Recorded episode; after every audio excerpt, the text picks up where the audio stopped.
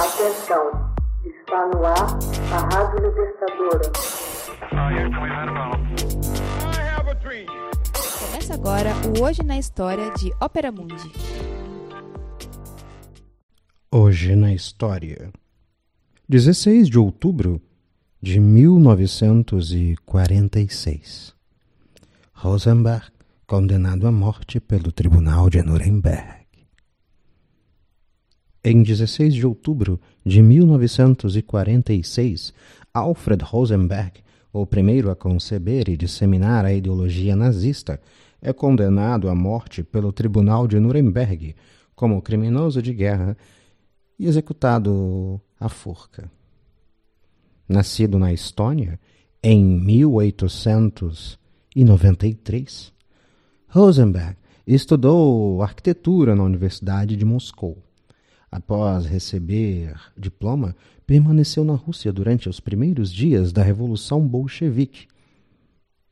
E imaginem só, chegou até mesmo a flertar, mesmo que brevemente, com o comunismo. Em 1919, migrou para Munique, onde se encontrou com Dietrich Eckart, o poeta que se tornou editor do Voister Bilboister, jornal propagandista do Partido Nazista. Por intermédio de Eckart, Rosenberg mantém uma reunião com Adolf Hitler e Rudolf Hess, juntando-se ao recém-formado partido. Hitler substitui o amigo poeta por Rosenberg como editor-chefe do jornal, de tão impressionado que ficara com um arquiteto com ares de intelectual. Imediatamente começou a utilizar o órgão de imprensa para disseminar sua filosofia racista, que acabou sendo adotada pelo partido como sua filosofia oficial, que se fundia de modo um tanto confuso com textos de dois homens extremamente influentes no crescente racismo, antissemitismo e autopercepção de ser superior da Alemanha e dos alemães. O inglês Houston Stuart Chamberlain e o diplomata francês, o conde Joseph Arthur de Gobidier.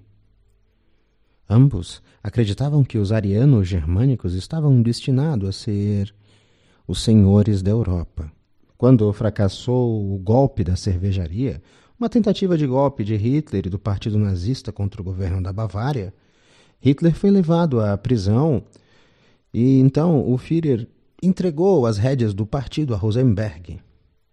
Acreditava que ele se mostraria incapaz de figurar como líder político e que, no final das contas, deixaria de ser uma ameaça à sua própria autoridade. O partido seria banido e dissolvido por decisão da justiça. O desempenho de Rosenberg se mostrou ridículo e Hitler reassumiu o controle absoluto de sua organização assim que foi libertado. As incursões político-filosóficas de Rosenberg continuaram enquanto os nazistas lutavam por sua legitimidade visando o poder. A chamada direção futura da política externa da Alemanha argumentava em prol da invasão e ocupação da Polônia e da União Soviética. O mito do século XX expunha as intrincadas noções da superioridade racial nórdica, uma vez mais, inclusive descrevendo com nitidez quem eram os inimigos de uma Europa germano-nazista: os tártaro-russos, ou seja, os eslavos, os semitas, o que incluía não somente os judeus, mas também todos os grupos étnicos latinos, bem como o cristianismo, em especial a Igreja Católica Romana. Esse tal projeto de um direito natural de conquista excitou ainda mais os preconceitos raciais e o caráter megalomaníaco de Hitler.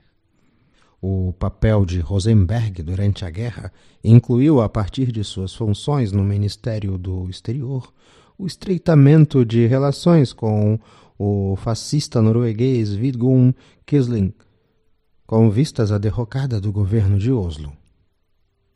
Foi também responsável pela supervisão do transporte de obras artísticas roubadas da França enquanto foi invadida pela Alemanha nazista. Nos processos de Nuremberg, que seguiram ao fim da Segunda Guerra Mundial, Rosenberg foi considerado culpado de crime de guerra e condenado à morte por enforcamento. Hoje na história. Texto original Max Altman. Narração José Igor. Edição Laila Manuelle. Você já fez uma assinatura solidária de Opera Mundi?